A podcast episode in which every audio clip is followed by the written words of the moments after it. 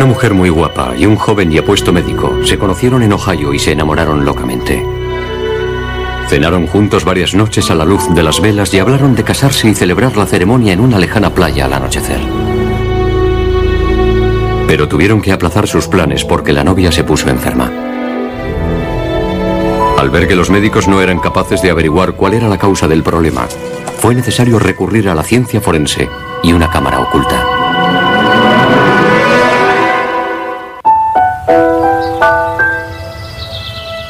A sus 33 años, Michelle Baker se disponía a iniciar una nueva vida, casarse y formar una familia. Sus sueños se hicieron realidad cuando una amiga suya le presentó a un joven médico, de voz suave, recién llegado a la ciudad, el doctor Maynard Mutchen II. Me sentía la mujer más feliz del mundo. Él era el sueño de toda mujer. Era un médico excelente y además era muy atractivo. Michelle era bombero y enfermera, y ambos compartían el interés en los servicios de urgencias. Mutchen también tenía 33 años. Los dos eran divorciados y se sintieron atraídos mutuamente nada más conocerse. Al cabo de un mes, el doctor Mutchen se instaló en la pequeña casa de Michelle situada en Haber Heights, Ohio. La pareja pasaba los fines de semana cuidando de los dos hijos de Maynard de un matrimonio anterior. Y pronto, Michelle recibió una buena noticia. Iba a tener un niño. Me dijo, nos casaremos en Key West, descalzos en la playa al ponerse el sol, y me pareció maravilloso. Entonces se fueron a Florida. Pero la misma noche en que llegaron, Maynard cambió de idea y le pidió a Michelle que retrasaran la boda para que pudiera asistir su familia.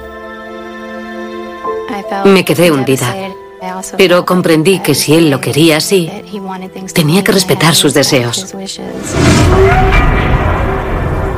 Aquella misma noche fueron al Hard Rock Café, pero nada más salir de allí, Michelle empezó a sentir retortijones y a sangrar un poco. Afortunadamente, como Maynard era médico, la tranquilizó y le dijo que no tenía ninguna importancia. Me dijo que me echase, que no pasaba nada y que al día siguiente estaría bien. Al volver de las vacaciones, Michelle fue a ver a su médico, el doctor John Shai, para asegurarse de que todo estaba en orden. Intenté tranquilizarla y decirle que no me parecía que tuviera importancia. Yo creo que a Michelle lo que le preocupaba era su edad y que además era su primer embarazo y estaba asustada. También le preocupaba que había padecido endometriosis y ella creía que eso iba a ser un problema, pero yo le dije que las posibilidades de que hubiera un problema eran mínimas. Maynard compró esta casa de 320 mil dólares para criar al nuevo hijo. Todo iba demasiado rápido. Todo. Lo del niño, la relación amorosa. Me parecía increíble lo que me estaba pasando.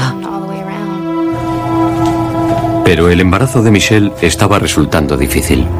Los retortijones iban en aumento y a veces sangraba.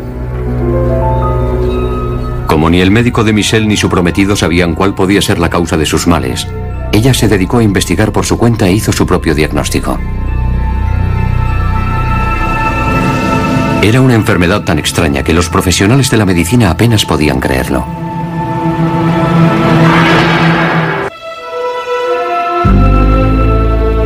Aunque Michelle Baker y el doctor Maynard Munchen estaban esperando un niño y tenían el plan de casarse, Maynard dijo que había algo que amenazaba ese plan.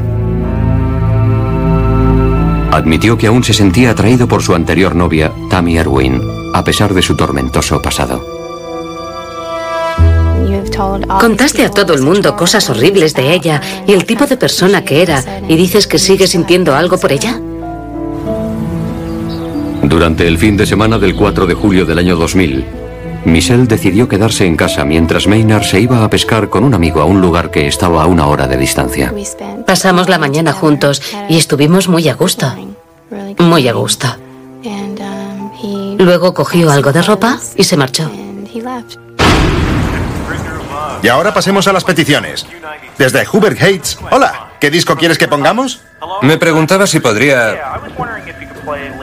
Pero esa noche, Michelle tenía puesta una emisora local y oyó una voz familiar que pedía una canción. El que llamaba me recordaba mucho a Maynard y me quedé como bloqueada. Me quedé como inmóvil, escuchando. El pinchadiscos le preguntó que cómo se llamaba y él dijo, Maynard. ¿Cómo te llamas? Maynard. ¿Y a quién quieres dedicarle este disco? Entonces se dio cuenta de que le había mentido y le pidió a una vecina que la llevase a la casa de la anterior novia de Maynard, Tammy Erwin. Ahí están. Los temores de Michelle se confirmaron cuando le vio allí fuera con Tammy. Con que de pesca, ¿eh? No es lo que parece. Es exactamente lo que parece. Y mantuvieron una fuerte discusión. Ella no sabía que Maynard estaba viviendo conmigo. Él le había dicho que vivía con un amigo, aunque había estado todo el tiempo conmigo. Michelle echó inmediatamente a Maynard de su casa. Estaba destrozada. No podía creer que alguien pudiera ser tan falso y fingiera ser lo que evidentemente no era. Pero unos días más tarde, Maynard llamó a Michelle invitándola a un picnic para poder hablar. Se disculpó por haberla fallado y pidió a Michelle que le permitiera volver con ella. Me miró y me dijo que sentía mucho todo lo ocurrido. A mí me pareció que lo decía sinceramente. Pero el picnic quedó interrumpido porque Michelle empezó a sentirse mal. Empecé a sentirme tan mal en el parque que no podía marcharme. A los cinco minutos de haber ido al baño tenía que volver otra vez. No solo tenía vómitos y diarrea, sino que, pasados unos 40 minutos, empecé a sangrar, a sangrar mucho. Michelle fue inmediatamente a ver a su médico, pero este no encontró que tuviera nada grave. La ecografía del feto era normal y una vez más Michelle comprendió que sus síntomas eran provocados por el estrés. Una vez restablecida su relación, la pareja volvió a hablar de casarse. Era muy afectuoso. Me frotaba la espalda, veía la televisión conmigo, todo parecía muy normal. Pero volvió a ocurrir lo mismo. Michelle empezó de nuevo a tener retortijones, sangrar y vomitar. Yo pensé que todo se debía a la ansiedad y al estrés, probablemente por la tensión que le había producido ver a su novio con la otra mujer. Pero fue la hermana gemela de Michelle, Melinda, quien observó una extraña coincidencia. Melinda me dijo, ¿no has notado que cada vez que estás con él te sientes mal cuando se va? Y me quedé horrorizada por lo que estaba insinuando. Michelle recordó que en Florida, Maynard fue el que llevó las copas de la barra a la mesa en la que estaban, poco antes de que se sintiera mal por primera vez. Y también le preparó la bebida en el picnic, antes del segundo incidente en el que sangró. Pero, ¿qué era lo que él hacía con las bebidas? Para averiguarlo, ella le tendió una trampa y tuvo la precaución de grabarlo.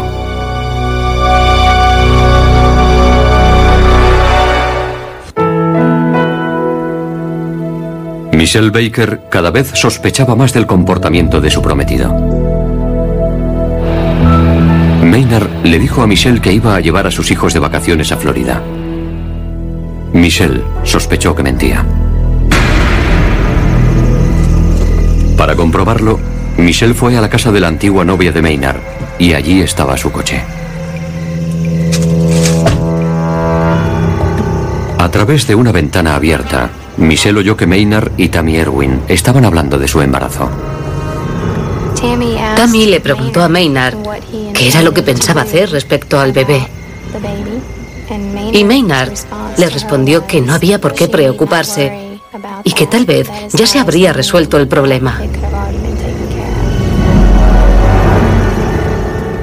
Me dio un vuelco el corazón y en ese momento comprendí que Maynard estaba tramando algo. Michelle fue inmediatamente a la policía y les dijo que sospechaba que Maynard estaba intentando hacerle abortar. Cuando nos contó esa historia, me pareció que solo eran fantasías. No era el típico caso que suele llegar a mi mesa. Al principio no me lo creí, desde luego. No podía imaginarme que nadie fuera capaz de hacer una cosa así. Era lo más extraño con lo que me había topado después de 25 años de experiencia. La policía quería que Michelle se sometiera al detector de mentiras, pero las normas del departamento prohíben que se le realice esa prueba a mujeres embarazadas. Le dijimos que debido a la profesión de él, íbamos a necesitar muchas pruebas que demostraran su culpabilidad en el asunto. Pero sin tener pruebas, poco podía hacer la policía. Así que Michelle puso en marcha su propia investigación. Debajo de una planta artificial que había en la cocina, Michelle y su amiga escondieron una videocámara enfocándola directamente a la encimera.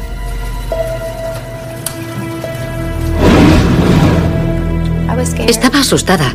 Tenía miedo de que él la viera. Entonces invitó a cenar a Maynard. En cuanto llegó, Michelle le dijo que iba a salir a poner las chuletas en la barbacoa y le pidió que le preparase una copa.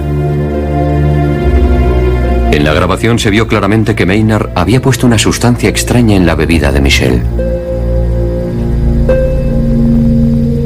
Cuando él le dio la bebida a Michelle, ella se disculpó para ir al baño, donde tenía escondido un contenedor de plástico. Al verter la bebida en el contenedor, había como lodo blanco en el fondo de la copa. Una cantidad enorme. No fue un poquito, sino muchísimo. Entonces aclaré la copa, vertí en ella una Coca-Cola y escondí lo que él me había puesto. Luego volví, me senté en la mesa y cené con él. Me sentía asqueada, pero comprendía que esa era la única forma de demostrarlo. Era la única forma de mantenerle lejos de mi bebé. Le resultó difícil superar la cena. Michelle estaba impaciente por ir a la policía y durante toda la cena no dejó de sonar su teléfono. Era Tammy Erwin que quería hablar con Maynard. Cuando por fin se marchó Maynard, volvió a sonar el teléfono otra vez. Era Maynard dándole una mala noticia. Me dijo, ¿quieres saber por qué está Tammy tan enfadada? Y yo le dije, sí, ¿por qué no me dices por qué está tan enfadada? Y me dijo, porque es mi mujer. Se había casado con ella esa semana. La policía envió inmediatamente la bebida de Michelle al laboratorio.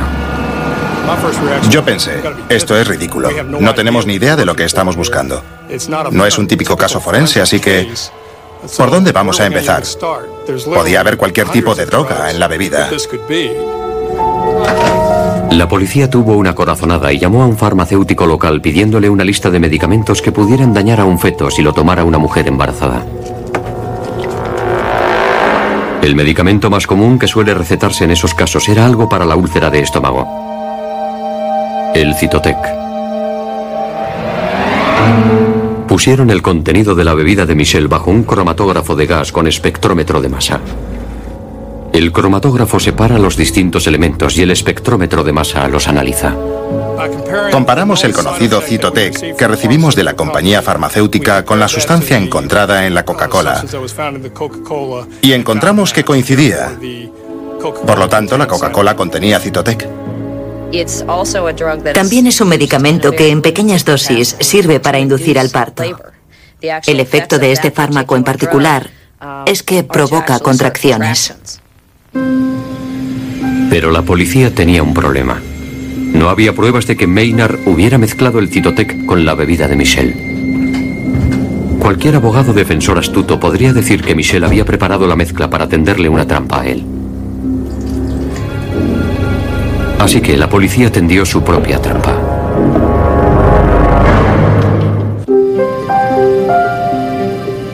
A pesar de que Michelle Baker había grabado en vídeo la escena en la que su prometido vertía algo en su bebida, las autoridades temían que esa prueba no fuera admitida ante un tribunal. Pensábamos que una cinta de vídeo presentada por la demandante no tendría tanta validez como una cinta grabada por nosotros. No sería tan concluyente como una prueba presentada por nosotros. De modo que unos días más tarde, la policía instaló su propia cámara de vigilancia en la cocina de Michelle. La colocaron dentro de la figura de un bombero salvando a una niña. La cámara estaba enfocada hacia la encimera de la cocina de Michelle. Y de nuevo, Michelle invitó a Maynard a cenar. El detective Richard May y yo nos quedamos en el garaje viendo todo lo que pasaba en la cocina.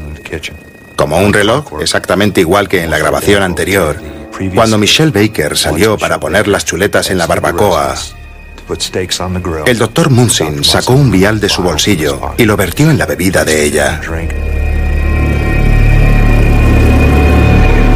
Los dos detectives entraron en la cocina y le detuvieron. Espero que sean vitaminas lo que ha puesto usted ahí. Queda arrestado. Las manos en alto.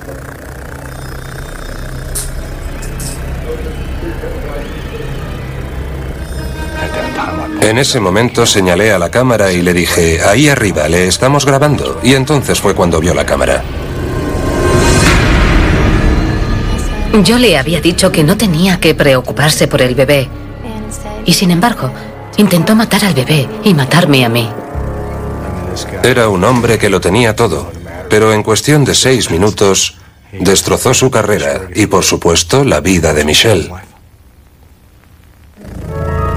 El doctor Munchen explicó enigmáticamente por qué lo había hecho. Básicamente, había puesto veneno en la bebida con la intención de deshacerse del problema. Le pregunté si él consideraba que el problema era el bebé y él dijo que sí. Los análisis del laboratorio confirmaron que en la bebida también había Citotec. Al registrar el coche de Munchen, la policía encontró aún más Citotec. El doctor Maynard Munchen fue acusado de intento de asesinato. Yo lo encuentro despreciable. Me avergüenzo de que sea médico. Yo creo que abusó de su autoridad y de su facilidad para obtener fármacos y envenenó a su prometida. A pesar de haber ingerido Citotec varias veces, el feto de Michelle parecía normal. Iba a la consulta del médico todas las semanas y me hacía una ecografía al mes. Mi médico era sumamente cauteloso en cuanto a lo que buscaba. Mientras tanto, Munchin salió en libertad bajo fianza a la espera del juicio. Yo necesito a mi familia y ellos me necesitan a mí, sobre todo mis hijos. Necesito verles, abrazarles y darles el cariño que se merecen.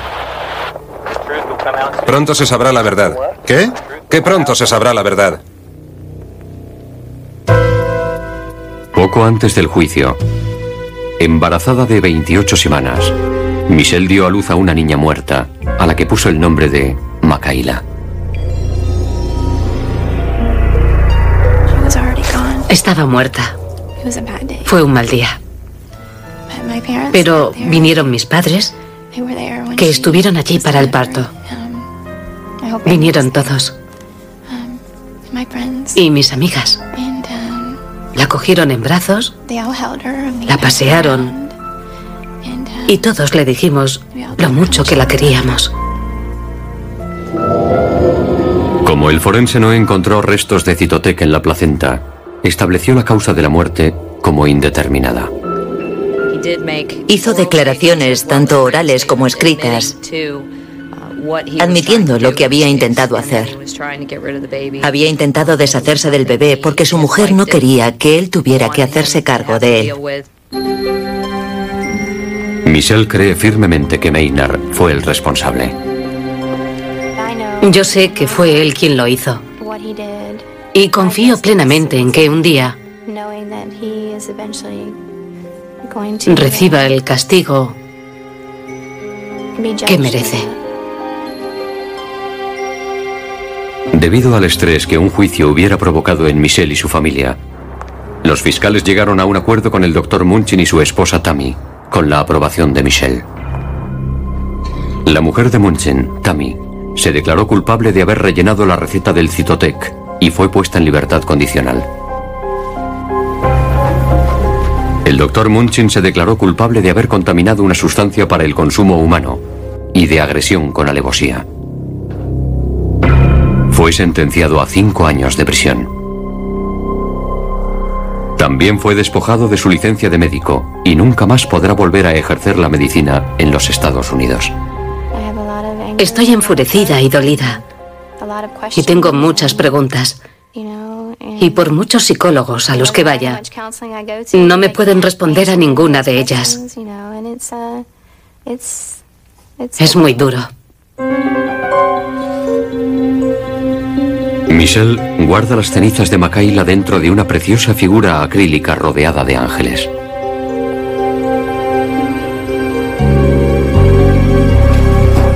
Afortunadamente, las sospechas de Michelle, el buen trabajo policial y la nueva tecnología forense lograron identificar la droga con rapidez.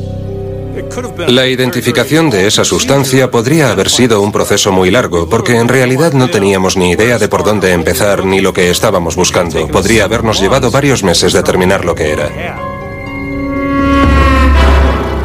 Un retraso de varios meses habría impedido que la policía captase el delito por segunda vez en una cámara de video.